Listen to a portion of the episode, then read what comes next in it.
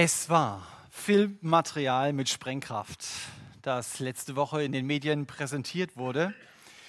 Der öffentlich gemachte Filmausschnitt hat immerhin die österreichische Regierungskoalition gesprengt. Worum ging's? Der Vizekanzler Strache wurde verdeckt gefilmt, als er einer angeblichen Nichte eines russischen Oligarchen ein fragwürdiges Angebot machte, in dem es eben um viel Geld und um viel Einfluss ging. Und was Strache nicht wusste, es war eine Falle. Unbekannte wollten bestimmte Sätze von ihm hören, um ihm daraus einen Strick zu drehen und auch die angebliche Russin war nur ein Köder. Strache biss an, das habt ihr sicher mitbekommen in den Medien und zerstörte damit seine politische Karriere und hat wohl auch seine Ehe in eine Krise gestürzt. Das muss eine unerträgliche Situation sein. Du siehst im Internet, wie du in eine Falle tappst und wie du vieles in deinem Leben zerstörst. Natürlich die Diskussion läuft, äh, ist es gut, solches Material zu veröffentlichen. Aber Fakt ist, dass er für sein Handeln Verantwortung trägt. Die kann er auf niemand abschieben. Ähm, das, was er getan hat, ist absolut verwerflich. Und du kannst natürlich jetzt am Nachrichtenticker sitzen und immer die neuesten Nachrichten über diesen Fall irgendwie dir anschauen. Das ist immer leicht, über andere zu reden. Aber es ist schon viel schwieriger, über mich selber nachzudenken. Was wäre eigentlich, wenn mir jemand so eine Falle stellen würde mit den Dingen, auf die ich anspreche? Wie würde ich darauf wohl reagieren? Weißt du, was die Bibel zu solchen filmreifen Fallen in meinem Leben sagt? Halte ich fest. Die Bibel sagt, freu dich über solche linken Aktionen mit versteckten Kameras, die dich in Versuchung bringen. Äh, so steht es in Jakobus 1, Vers 2. Da heißt es, achtet es für lauter Freude, meine Brüder, wenn ihr in manche Versuchung geratet. Freu dich also darüber, wenn dir jemand auf die Füße tritt und du versucht bist, ihm aus Revanche gegen Schienenbein zu treten. Freu dich, wenn dein Egoismus sich durchsetzen will und dir dein Engagement für andere, das du eigentlich willst, verbieten will. Freu dich, wenn leicht bekleidete Damen in dir bestimmte Gedanken hervorrufen, die du gar nicht willst. Freu dich, wenn die andere hübscher und angesagter ist als du und du spürst, wie der Neid in dir aufsteigt. Freu dich, wenn andere dir ein ethisch fragwürdiges Angebot machen es schwer für dich ist, es abzulehnen. Das heißt es doch konkret, mich zu freuen in der Versuchung. Und das Schlüsselwort hier in Jakobus 1 ist eben auch Versuchung. Deswegen könnte ich die Predigt nennen, so kannst du mit Versuchung umgehen. Kommt das Schlüsselwort vor. Oder ich könnte es andersrum formulieren, versuch's nicht einmal. Aber trotz dieses offensichtlichen Schlüsselwortes Versuchung habe ich das Predigtthema gewählt, bleibe Jesus treu. Bleibe Jesus treu. Ich erkläre später noch, warum mir diese Überschrift wichtig ist. Doch zunächst einmal zurück zur Versuchung. Im Fall Strache wird viel spekuliert. Wer steckt dahinter? Ist es wieder Tal Silberstein? Äh, ist es das Zentrum für politische Schönheit? Ist es wirklich nur der Anwalt aus Wien? Ich kann dir das nicht beantworten, will dir das auch nicht beantworten. Aber ich kann dir beantworten, wer der Auftraggeber für deine Versuchungsszenarien ist. Hinter deinen Versuchungsszenarien steckt in letzter Konsequenz der Teufel. Und wenn die Bibel vom Teufel redet, dann redet sie nicht von einem Prinzip, von einem bösen Prinzip oder sowas, sondern sie redet von einer Person. Der Teufel hat sich nicht gescheut, Jesus zu versuchen. Und er wird sich nicht davor fürchten, dich zu versuchen. Und dabei hat er einen exzellenten Mitarbeiter. Und dieser Mitarbeiter hilft ihm, dir eine Falle zu stellen. Um diesen exzellenten Mitarbeiter kennenzulernen, müssen wir in Jakobus 1 ein paar Verse überspringen. Aber keine Angst, wir kommen später wieder an den Anfang des Kapitels zurück. Also Jakobus beschreibt diesen teuflischen Mitarbeiter äh, ab Vers 13. Da heißt es, niemand sage, wenn er versucht wird, ich werde von Gott versucht. Denn Gott kann nicht versucht werden vom Bösen, er selbst aber versucht niemand. Ein jeder aber wird versucht, wenn er von seiner eigenen Begierde fortgezogen und gelockt wird. Und danach, wenn die Begierde empfangen hat, bringt sie Sünde hervor. Die Sünde aber, wenn sie vollendet ist, gebiert den Tod. Irrt euch nicht, meine geliebten Brüder, jede gute Gabe und jedes vollkommene Geschenk kommt von oben herab, von dem Vater der Lichter, bei dem keine Veränderung ist, noch eines Wechsels Schatten. Nach seinem Willen hat er uns durch das Wort der Wahrheit geboren, damit wir eine Art Erstlingsfrucht seiner Geschöpfe sind. Also der Text sagt hier deutlich, Gott kann nicht vom Bösen versucht werden. Das ist ganz logisch, weil er nichts Böses in sich hat. Wenn du keinen Krebs hast, dann kann der Krebs in dir logischerweise auch nicht zerstören weil er gar nicht in dir ist. Und Jakobus betont außerdem, Gott wird mich auch nie dazu versuchen, gegen ihn zu sündigen. Und er unterstreicht es nochmal und sagt, von Gott kommen vollkommene Gaben und vollkommene Geschenke Gottes, dienen garantiert nicht zur Verführung zur Sünde. Aber Jakobus spricht eben auch von diesem teuflischen Versuchungsmitarbeiter. Und er nennt ihn hier die eigene Begierde. In manchen Übersetzungen heißt es die eigene Lust. Man könnte auch sagen, es ist mein altes Betriebssystem, mein altes Ich. Oder wenn ich es biblisch ausdrücke, es ist mein Fleisch. Das sind viele Begriffe für ein und dieselbe Sache. Versuchung läuft also so ab, die eigene Begierde lockt mich. Also ich bekomme Lust, eine bestimmte Sache zu tun. Und das an sich ist noch keine Sünde. Der erste Blick. Die Präsentation des fragwürdigen Angebotes. Der erste Gedanke, etwas zu tun, was Gott schmerzt, ist noch keine Sünde. Diese Gedanken zeigen nur, was alles so in den Tiefen meiner Festplatte gespeichert ist.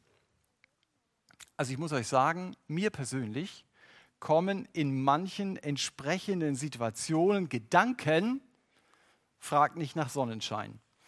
Die Gedanken, die sind echt dunkel. Da spielen dann Sprengstoff, Waffen, Denunzierung und andere Dinge eine Rolle.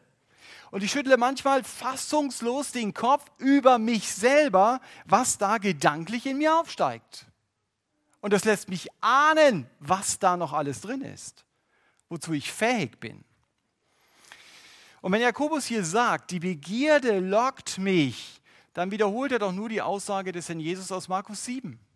Der Jesus sagt dort, aus dem Herzen des Menschen kommen Gedanken, die böse sind. Soweit alles gut, sagen wir. Aber dann wird der Jesus so peinlich konkret. Er bleibt da nicht stehen. Wir bleiben da ja stehen. Das Herz ist böse. Er wird peinlich konkret. Er sagt hier sexuelle Unmoral. Diebstahl, Mord, Ehebruch, Habsucht, Zügellosigkeit, Missgunst und das ist gar nicht alles, was er dort sagt. In meinem Herzen ist also ein Atommülllager der Sünde. Und das Zeug strahlt immer wieder, trotz dicker Bleimäntel, in meine Gedanken hinein. Und dann schaust du dir den Jakobusbrief an und registrierst, Mensch, der Jakobus, der schreibt doch hier nicht an irgendwelche Leute. Der Jakobus, der schreibt doch hier an Christen. Das heißt, er geht davon aus, wenn du Christ bist, dass die Lust dich lockt. Also wenn du erlebst, es gibt jede Menge Dinge, die mich faszinieren, die ich gerne tun will und von denen ich weiß, Gott sagt dazu Nein, dann musst du dich nicht wundern. Das geht allen Christen so. Nur vielen Christen ist es zu peinlich, dazu zu stehen. Deswegen reden sie nicht darüber. Deswegen tun sie so, als ob das gar nicht so wäre. Oder sie reden über Sünde sehr allgemein, sehr unkonkret. Ich finde es sehr hilfreich, dass Jakobus hier sagt, deine Begierde lockt dich. Hey, so ist das. Darüber musst du dich nicht wundern. Damit muss ich leben. Es gibt Dinge, auf die reagiert mein altes Betriebssystem. Einige von euch reagieren auf die Möglichkeit, Anerkennung zu bekommen. Ach, da gibt mir jemand Anerkennung, also da bin ich bereit, alles dafür zu machen. Andere reagieren auf sexuelle Versuchungen. Ach, das ist Kleid kurz und die Bluse durchsichtig und da äh, reagiere ich drauf. Anderen geht es eher um Materialismus und Geld. Mein, Geld, mein Leben, da kann ich mehr verdienen, also das muss ich unbedingt machen. Und für andere ist es Macht. Hey, ich kann zwei Putzfrauen mehr sagen, was sie tun sollen. Super, das mache ich. Ja, also die einen reagieren darauf, die anderen reagieren darauf. Es ist gut, dass du weißt, worauf du ansprichst. Auf welchen Köder fällst du eigentlich am ehesten hinein? Was ist deine schwächste Stelle? Das ist sehr wichtig, dass du das weißt. Dass Begierde bei dir nicht zur Sünde wird. Und davon redet Jakobus jetzt in Vers 15. Er sagt, wenn die Begierde empfangen hat, dann bringt sie Sünde hervor. Also wenn du zu deiner Lust Ja sagst, und beginnst von dieser Lust Erfüllung zu erwarten, dann werden deine Gedanken zur Sünde. Und dann werden sie auch in der Regel zu Handlungen. Aber die gute Nachricht ist, du kannst als Christ anders leben. Du musst dich nicht von der Sünde mitreißen lassen. Du hast das Privileg, Nein zu sagen. Und wie das praktisch aussieht, davon wird Jakobus gleich reden, wenn wir an den Kapitelanfang zurückgehen. Wer sich aber von der Sünde einfangen lässt, also der Versuchung nachgibt, dem zeigt Jakobus hier auch gleich das bittere Ende. Wenn die Sünde vollendet ist, sagt er, dann kommt der Tod. Wenn die Bibel vom Tod redet, dann redet sie immer von der Trennung von Gott beziehungsweise von der Belastung meines Verhältnisses zu ihm. Also Sünde wird mein Verhältnis zu Gott belasten. Die Freude an der Sünde und die Freude an Gott schließen sich gegenseitig aus. Das geht nicht miteinander. Der Apostel Paulus, äh, Johannes, der formuliert es an anderer Stelle mal so. Er sagt, wenn jemand die Welt liebt, der einen Seite ist die Liebe des Vaters nicht in ihm. Das schließt sich gegenseitig aus. Wenn ich also wieder den sündigen, auf mich selbst fixierten Lebensstil in mein Lebenshaus lasse, dann geht das Bewusstsein raus, Gott hat mich lieb und auch die Fähigkeit, seine Liebe anderen Leuten weiterzugeben. Also wenn ich der Versuchung der Sünde in meinem Leben nachgebe, dann hat das dramatische Folgen. Das Kind, das dann aus der Verführung und meinem Ja entsteht, ist der Tod. Das ist das Bild, das Jakobus hier verwendet. Ein Leben, das tot ist für Gott. Das ist sein Bild. Dramatisches Bild. Warum soll ich mich dann aber über Versuchung freuen? Denn so hat er ja begonnen. Ich kann mich doch nicht über etwas freuen, das den Tod im Schlepptau hat. Ich kann mich über Versuchung freuen, weil ich damit die Gelegenheit habe, nicht nur von meiner Treue dem Herrn Jesus gegenüber zu reden, sondern sie ganz praktisch in meinem Alltag zu leben. Und deswegen habe ich die nächsten Sätze, die ich lese, überschrieben mit dem Satz, bleibe Jesus treu, weil er genug ist. Ich komme wieder an den Anfang zurück, Vers 3. Also äh, Jakobus hat gesagt, haltet es für lauter Freude, meine Brüder, wenn ihr in mancherlei Versuchung geratet, indem ihr erkennt, dass die Bewährung eures Glaubens Ausharren bewirkt. Das Ausharren aber soll ein vollkommenes Werk haben, damit ihr vollkommen und vollendet seid und in nichts Mangel habt. Durch die Versuchung wird deutlich, wem gehört meine Treue. Wenn der österreichische Vizekanzler dabei gefilmt worden wäre, wie die vermeintliche Oligarchennichte ihm ein ethisch fragwürdiges Angebot macht und er ein entschiedenes Nein sagt, dann wäre dieses Material für die Presse nutzlos gewesen. Aber es wäre ein sagenhaftes Treuebekenntnis für seine Befürworter, aber auch für seine Kritiker gewesen. Man stellt ihm eine Falle und seine Loyalität zu den Gesetzen und zu seinem Land wäre ihm viel wichtiger gewesen als sein eigener Vorteil. So ein Film hätte dann mehr Aussagekraft, als wenn er zehnmal im Parlament gesagt hätte, ich stehe zu den Gesetzen unseres Landes. Logischerweise. Denn da wird Treue sichtbar. Und genau das sagt Jakobus hier. Er sagt, die Versuchung zeigt meine Bewährung. Das ist der Praxistest meiner Lippenbekenntnisse. Und auch hier gilt, ich lerne aus Fehlern. Da, wo ich der Versuchung nachgebe, da, wo ich wieder zu Gott aber umkehre und ihn um Vergebung bitte, da sollte ich daraus gelernt haben, zu sagen, ich will das in Zukunft anders machen. Also wenn das nächste Mal eine ähnliche Situation kommt, dann sollte mir klar sein, das ist jetzt ein Test, an dem meine Treue zu Jesus deutlich werden soll. Ein Test, an dem deutlich werden soll, der Herr Jesus will das nicht und deshalb mache ich es auch nicht.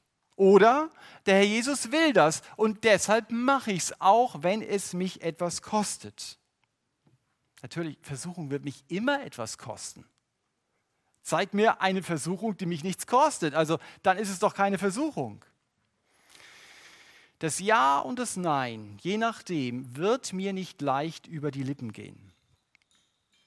Und mich freut, dass hier steht, Versuchung bewirkt die, Bewe dass hier nicht steht, Versuchung bewirkt die Bewährung eurer Widerstandskraft. Hätte man ja schreiben können, oder? Jemand, der trainiert. Es bewirkt die Bewährung meiner Widerstandskraft, steht hier nicht. Versuchung bewirkt die Bewährung eures Glaubens.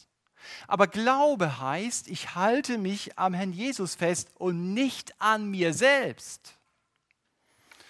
Glaub doch nicht, du wirst mit der Versuchung alleine fertig. Das ist nur eine Frage der Zeit, bis du einknickst oder deine Widerstandsmauer an irgendeiner anderen Stelle eingerissen wird.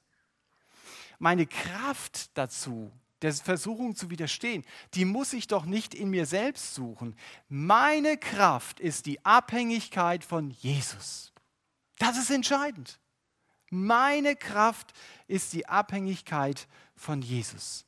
So wie ein Kind auf die Kraft seiner Eltern setzt und gefährliche Konflikte nicht versucht alleine zu lösen, weil es Kind ist. Deshalb darf es rufen, Papa, hilf mir. Und nichts anderes muss ich und kann ich in der Versuchung machen. In Vers 4 lese ich, Gott will mich vor allem von einem überzeugen. Er will mich nämlich überzeugen, ich habe an nichts Mangel. Das ist gar nicht so einfach, mir das beizubringen. Du kennst es als Eltern, sagst, ja, wieso, meine Kinder haben doch keinen Mangel. Tja, und dann fragst du mal selber, wo ist die Konsole? Wo ist das angesagte Handy? Wo sind die bestimmten Klamotten? Alles nicht da. Ist wichtiger als Spaghetti und Nudeln. Ja? Ähm, das Kind sieht es entsprechend anders. Und auch als Erwachsener bin ich nicht anders. Versuchung versucht immer den Mangel in meinem Leben anzusprechen. Das ist ein Grundsatz. So funktioniert Werbung. Mensch, dir fehlt was. Merkst du es denn nicht? Und dann überlegst du und sagst, stimmt, jetzt wo du es sagst, merke ich es auch. Sag mal, wie konnte ich eigentlich die ganze Zeit ohne die angesagten Klamotten, die ich da im Schaufenster sehe, leben? Warum bin ich nur mit dem Fußel immer durch die Gegend gelaufen? Und du wirst dann denken, hey, das ist ein echter Mangel in meinem Leben. Versuchung pflanzt in mir die Denke ein, es gibt Dinge, die brauche ich, wenn ich ein erfülltes Leben haben will. Und oft wird mir damit sogar die Denke vermittelt, Gott kann mir dieses Bedürfnis, das ich jetzt habe, nicht erfüllen. Und manchmal denke ich sogar, hey, Gott will mir gewisse Dinge sogar vorenthalten. Das gehört eigentlich zu mir, aber er gibt es mir nicht. Hey Gott, das ist nicht fair. Und dann fange ich an zu handeln. Weil denn das so ist, habe ich ja gerade festgestellt. Äh, deshalb kann Gott ja gar nichts dagegen haben, wenn ich mir jetzt das nehme, was Gott mir anscheinend nicht freiwillig gibt. Ich brauche einen Ehepartner. Auch wenn der nicht mit Jesus unterwegs ist. Der ist richtig cool, den mag ich, der ist süß. Äh, und deswegen fange ich jetzt einfach mal die Beziehung an. Ich halte den Mangel nicht mehr aus. Das mag ja sein, aber verstehst du, was da passiert? Ich kann ohne diesen Mangel nicht leben. Oder Gott hat so viele Schwierigkeiten in meinem Leben zugelassen. Das nervt mich. Warum immer ich? Das trage ich Gott jetzt nach. Jawohl, ich habe das Recht, auf Gott wütend zu sein. So ist dann meine Einstellung. Und wenn ich so denke, dann folge ich meinem Bild, das ich von Gott habe. Also sag's mal, krass, meinem Götzenbild von Gott, aber nicht Gott selbst. Nicht dem Bild, das er mir von sich selbst in der Bibel zeigt. Nein, ich folge meinem Bild, das ich von ihm in meinem Kopf habe. Der Kern der Versuchung ist, ich denke, Gott allein ist nicht genug. Das ist der Kern. Gott allein ist nicht genug. Gott enthält mir etwas vor. Ich brauche mehr als Gott für ein erfülltes Leben. Die Mangellüge ist die tiefste Ursache dafür, dass die Versuchung für mich so attraktiv zu sein scheint. Ich erwarte von den Dingen Erfüllung, die mir bei Licht besehen keine Erfüllung geben können. Niemand führt ein unmoralisches Leben, weil es cool ist oder weil es in ist. Das mache ich doch, weil ich mir dort Erfüllung verspreche. Und niemand hängt sein Leben an Geld, nur weil es unser westlicher Lebensstil ist. Was interessiert mich, was andere machen? Nein, ich erwarte vom Geld Erfüllung. Ich erwarte davon Sicherheit, die Gott mir eigentlich in viel größerem Maße geben will, aber ich denke, nein, das kann Gott nicht. Wenn du dich mit Jesus beschäftigst und mit dem, was du in ihm hast, wird das die Versuchung in deinem Leben nicht abstellen. Also es wird sofort nicht so sein, dass du denkst, egal was an mein Leben ranprasselt, gar kein Problem. Aber die Versuchung wird sehr viel von ihrer Verführungskraft verlieren. Wer satt ist, der wird auf einen Imbissstand anders reagieren als jemand, der schon zwei Tage nichts mehr gegessen hat. Logischerweise. Deshalb bleib Jesus treu, weil er genug ist. Beschäftige dich damit, wer Jesus ist, was er für dich getan hat, was Gott dir geschenkt hat, als du sein Kind geworden bist. Und damit komme ich zum zweiten Abschnitt, Jakobus 1 ab Vers 5. Da heißt es, wenn aber jemand von euch Weisheit mangelt, so bitte er Gott, der allen willig gibt und keine Vorwürfe macht, und sie wird ihm gegeben werden. Er bitte aber im Glauben, ohne irgend zu zweifeln. Denn der Zweifler gleicht einer Meereswoge, die vom Wind bewegt und hin und her getrieben wird. Denn jeder Mensch denke nicht, jener Mensch denke nicht, dass er etwas von dem Herrn empfangen wird. Ist er doch ein wankelmütiger Mann, unbeständig in allen seinen Wegen. Ich habe diesen Vers mit dem Satz überschrieben, bleibe Jesus treu, weil du seinem Wort vertrauen kannst. Bleibe Jesus treu, weil du seinem Wort vertrauen kannst. Jesus selber ist den verführerischen Worten seiner eigenen Versuchung durch den Teufel mit dem Wort Gottes entgegengetreten. Es steht geschrieben. Das war immer wieder seine Aussage. Und es darf auch meine Aussage sein. Wenn Jakobus hier sagt, bitte Gott in der Versuchung um Weisheit, dann sagt er damit, bitte Gott auf der Grundlage des Wortes Gottes um Weisheit. Denn Gottes Antwort kann ich mir nicht auf dem Anrufbeantworter anhören oder sie wird auch nicht in den Wolken stehen. Die steht in der Bibel. Die Bibel ist Gottes primäres Kommunikationsmittel mit mir. Wie sieht denn das praktisch aus? Um Weisheit in der Versuchung zu beten. Das kann bedeuten, ich formuliere im Gebet konkret, was die Versuchung in mir auslösen will. Dass ich sage, Jesus, du siehst, ich bin so schnell dabei, zum Beispiel vom Geld meine Erfüllung zu erwarten. Öffne mir die Augen dafür, dass alleine du mir die echte Erfüllung geben kannst. Und schenk mir die Weisheit, gib mir die Kraft, Angebote auszuschlagen, zu denen du Nein sagst, auch wenn diese Angebote mir Erfüllung versprechen. Und rechne dann damit, Gott ist an deiner Seite. Er hilft dir. Und sag ihm das immer wieder. Herr, halt mich ganz nah an deiner Seite. Halt mich fest bei dir. Gott sagt hier, sei nicht wankelmütig. Wörtlich heißt das doppelherzig. Kennen vielleicht die Älteren von uns, ja? Das Tonikum, Doppelherz. Ja, aber hier geht es darum, folge nicht dem Zweifel an Gottes Treue. Rechne mit Gottes Weisheit, rechne mit seiner Kraft. Und rechne damit, dass Gott dir die Kraft gibt, Gottes Grundprinzipien zu leben. Werde hier nicht wankelmütig. Das ist, was Jakobus versucht deutlich zu machen. Wie, wie mache ich das praktisch? Ich habe das Wort Gottes. Und wenn ich es lese, dann weiß ich auch, was Gott will. Und sonst weiß ich es nicht. Und deshalb muss ich mir die Kraft erbitten, nach Gottes Wort zu handeln. Dieses Prinzip findest du zum Beispiel Psalm 119, Vers 11. Ich behalte dein Wort in meinem Herzen, damit ich nicht gegen dich sündige. Das ist das Prinzip. Und dabei kann es sehr hilfreich sein, grundsätzliche Prinzipien in meinem Leben zu haben, um von vornherein zu wissen, so entscheide ich mich und nicht anders.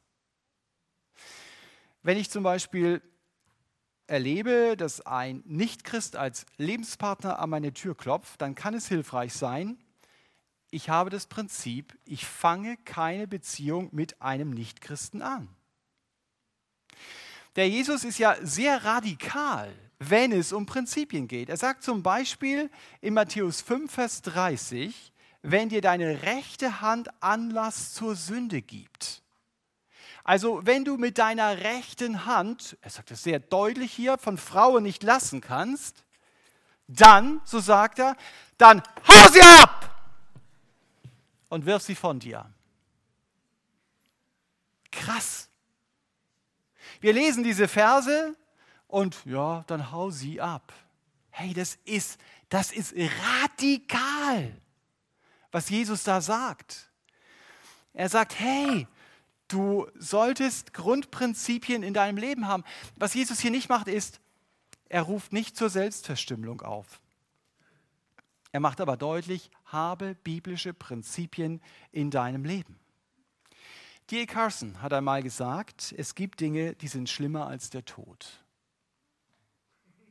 Den Satz habe ich mir gemerkt. Er sagt, dazu gehört, meine Treue gegenüber Jesus zu verraten. Stell dir vor, jemand filmt das mit, wenn ich der Versuchung nachgebe. Das betrifft doch nicht nur mich, das fällt doch automatisch auf meinen Herrn zurück. Ich gehe also biblisch mit Versuchung um, indem ich an der Hand des Herrn Jesus bleibe und mich damit beschäftige, Jesus ist genug. Aber ich gehe auch biblisch mit Versuchung um, indem ich Jesus um Weisheit bitte, wie ich mit Versuchung umgehen soll und eben seinem Wort auch vertraue. Und hier ist sehr wichtig, ich soll nicht wankelmütig werden. Ich darf in meinem Leben feste biblische Prinzipien haben. Ich will nicht an Gottes gutem Handeln und ich will auch nicht an seiner Hilfe zweifeln, auch wenn ich das gefühlsmäßig in meinem Leben 0,0 im Moment erlebe. Ich will daran festhalten, Herr, du hast in deinem Wort gesagt. Jakobus nennt jetzt hier eine dritte Strategie noch, um mit Versuchung umzugehen, ab Vers 9 bis Vers 12. Der niedrige Bruder aber rühme sich seiner Hoheit, der Reiche aber seiner Niedrigkeit. Denn wie des Grases Blume wird er vergehen. Denn die Sonne ist aufgegangen in ihrer Glut und hat das Gras verdorren lassen und seine Blume ist abgefallen. Und die Zierde seines Ansehens ist verdorben. So wird auch der Reiche in seinen Wegen dahinschwinden. Glücklich der Mann, der die Versuchung erduldet, denn nachdem er bewährt ist, wird er den Siegeskranz des Lebens empfangen, den der Herr denen verheißen hat, die ihn lieben. Bleibe Jesus treu, weil die Ewigkeit entscheidend ist. So habe ich diesen Satz überschrieben. Bleibe Jesus treu, weil die Ewigkeit entscheidend ist. Als Menschen führen wir uns gerne so auf, als ob wir für alle Ewigkeit auf dieser Erde bleiben werden. Und dabei bin ich nur auf der Durchreise. Und ich bin genauso wie die Leute hier im Jakobusbrief so schnell mit Reichtum und mit Status und was weiß ich zu beeindrucken. Das ist so kurzsichtig. Mensch, es ist entscheidend wahrzunehmen, was Jakobus hier schreibt. Er schreibt hier, ich werde verwelken. Trotz Douglas und trotz Beauty Rooms. Ich werde verwelken. Schlimmer noch, ich werde vom Stängel fallen. Ja, das sagt er hier.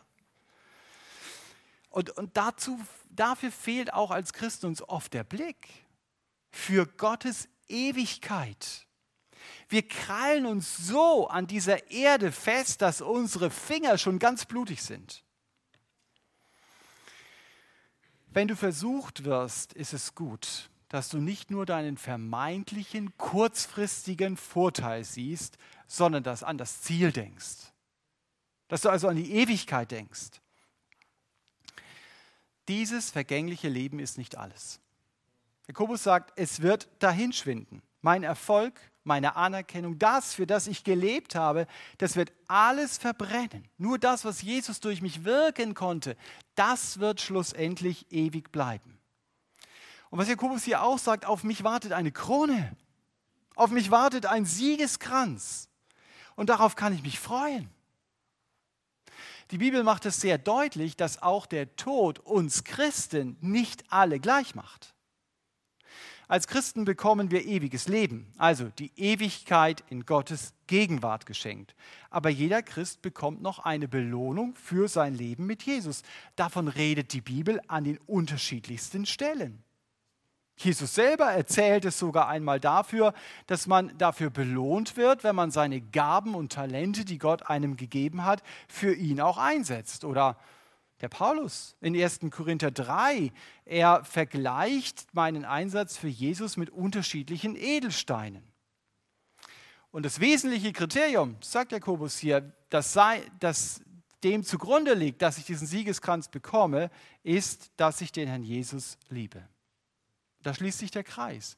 Wenn ich den Herrn Jesus liebe, dann will ich ihm treu sein. Ich sage noch einmal, ich brauche die Kraft von ihm, das auch umzusetzen, aber das ist, worum ich bete, das ist die Richtung, die Direction, in die ich gehe, das soll mein Leben ausdrücken. Und ob ich ihm treu bin, das wird vor allen Dingen dann deutlich, wenn ich in eine Falle gelockt werde. Wenn man von mir bestimmte Aussagen möchte, wenn man von mir bestimmte Handlungen haben will. Denk immer daran, das Ja, das ich jetzt sage, oder das Nein, das ich jetzt sage, ist ein Nein zum Herrn Jesus. Und deshalb ist so wichtig, dass ich als Christ auch nicht von einem Pflichtkatalog leben kann, nach dem Motto, naja, als Christ sagt man bestimmte Dinge nicht, tut bestimmte Dinge nicht, äh, zieht bestimmte Dinge an, hat einen bestimmten Musikstil und so weiter. Da bin ich schnell fertig. Natürlich stimmen diese Dinge, aber was ist meine Motivation, bestimmte Dinge zu machen? Ich glaube, das ist eine der geschicktesten Schachzüge des Teufels, dass wir als Christ uns auf die christlichen Dinge konzentrieren und unseren Blick von Jesus wenden. Dass wir nur noch diese Dinge im Kopf haben. Leute, im Alten Testament war es so, dass man den Gottesdienst durchgeführt hat. Der war korrekt. Ein Problem, Gott war nicht da. Das ist aber keinem aufgefallen. Und so geht es auch den, den Leuten in der Offenbarung im Neuen Testament. Haben vieles gemacht, sich eingesetzt. Jesus sagt, ich habe wieder dich. Ist ihnen gar nicht aufgefallen. Es ist wichtig, dass ich die Ewigkeit im Blick behalte. Dass ich mich auf Jesus konzentriere. Es wäre doch komisch, wenn es zwei Freunde gibt, die nach einer Benimmliste leben. Also nach dem Motto, also wenn jemand was Schlechtes über mich sagt, dann musst du mich verteidigen. Äh, und wenn du was Falsches an mir siehst, dann musst du mir sagen, dass du mich weiterbringst. Dann würde man sagen, ey, wie ist denn ihr Verhältnis? Das ist doch, wenn sie miteinander unterwegs sind, völlig normal, das zu tun. Also lass dich nicht von vordergründigen Zielen beeindrucken. Denke an deine Begegnung mit Jesus. Davon redet Jakobus hier. Kannst du ihm mit Freude davon erzählen, dass du das entsprechende Angebot angenommen hast? Die CD vom Rinn angenommen hast, sagt, hey, das war wirklich gut, das ging bei dir durch? Ist es das, wie ich es denke? Oder ist es vielleicht besser, ich erzähle ihm, ich habe es abgelehnt, weil es gegen dein Wort war? Auch das ist gut. Lass dich nicht von dieser Erde gefangen nehmen. Freu dich auf den Himmel. Und ich wünsche mir, dass unser Leben bestimmt ist von der Sehnsucht nach Gott, von der Sehnsucht in der Ewigkeit ihn zu sehen. Kenne ich das? In meinem Alltag? Oder ist es ein Fremdwort für mich? Sehnsucht nach Gott. Äh, ist da nur, okay, ich blätter irgendwie meine Bibel durch? Oder sage, Herr, es geht mir wirklich um dich. In Gottes Nähe verliert Versuchung so viel von ihrer Kraft. An die Ewigkeit zu denken ist so wichtig, damit ich eben nicht auf diese kurzfristigen Vorteile, die man mir bietet, hereinfalle. Und vielleicht nochmal als Klammerbemerkung, wenn Sie hier drin sitzen und sagen, hey, ich habe diese Beziehung zu Gott noch nicht. Und wenn ich an die Ewigkeit denke, also bei diesem Stichwort wird mir ganz mulmig. Ich kann mich nicht auf den Himmel freuen, weil ich weiß, dann wird mir vielleicht so ein Lebensfilm vorgespielt und dann werden eine Menge Sachen, die sind mir hochpeinlich und Sachen, die eindeutig gegen Gottes Wort sind. Ich las, dass der Übersetzer dieses Strache-Videos gesagt hat, dieses Video ist so peinlich, dass ich am liebsten den Reset-Knopf drücken würde, wenn es irgendeinen gäbe, es also löschen würde. Im Leben geht es nicht, aber Gott kann das. Gott kann den Reset-Knopf in unserem Leben drücken. Das ist der Vergebungsknopf. Und Gott will uns unser Leben ohne ihn vergeben. Er will uns Hoffnung geben auf eine Beziehung mit ihm. Dafür hat sein Sohn Jesus Christus mit seinem Leben für meine Schuld bezahlt. Und wenn ich Gottes Vergebungsangebot annehme, dann muss ich nicht im Hinterkopf haben, Mensch, hoffentlich wird dieses Video nicht gezeigt. Also wenn du wusstest, dieses Video existiert, dann, dann hast du es vielleicht im Hinterkopf gehabt. Das darf niemals an die Öffentlichkeit. Gottes Prinzip ist, wenn ich im Gebet zu ihm gekommen bin und Gott um Vergebung meiner Lebensschuld gebeten habe, dann werden meine Lebensvideos nicht mehr für eine Anklage verwendet werden. Und wenn Sie bei diesem Schritt Hilfe brauchen, dann können Sie nach dem Gottesdienst hier vorne gern auf Mitarbeiter zukommen, die gern mit Ihnen beten. So steht es auch auf Ihrem Schild, dem Schild der Mitarbeiter, ich bete gerne mit Ihnen. Aber auch wenn ich Christ bin, dann kann ein gemeinsames, ehrliches Gebet sehr helfen, wenn ich in die Versuchungsfalle gelaufen bin. Warum will ich mich weiter mit meiner Schuld abschleppen? Warum will ich das immer wieder im Hinterkopf haben? Hilfe, hoffentlich kommt es auf keinen Fall raus. Ich darf zu Jesus kommen. Und ich darf mir von ihm die Last der Sünde von der Schulter nehmen lassen. Warum mache ich das nicht? Nimm das mit in diese Woche, was Jakobus uns mitgeben wollte. Bleibe Jesus treu, weil er genug ist. Bleibe Jesus treu, weil du seinem Wort vertrauen kannst. Und bleibe Jesus treu, weil die Ewigkeit entscheidend ist. Amen.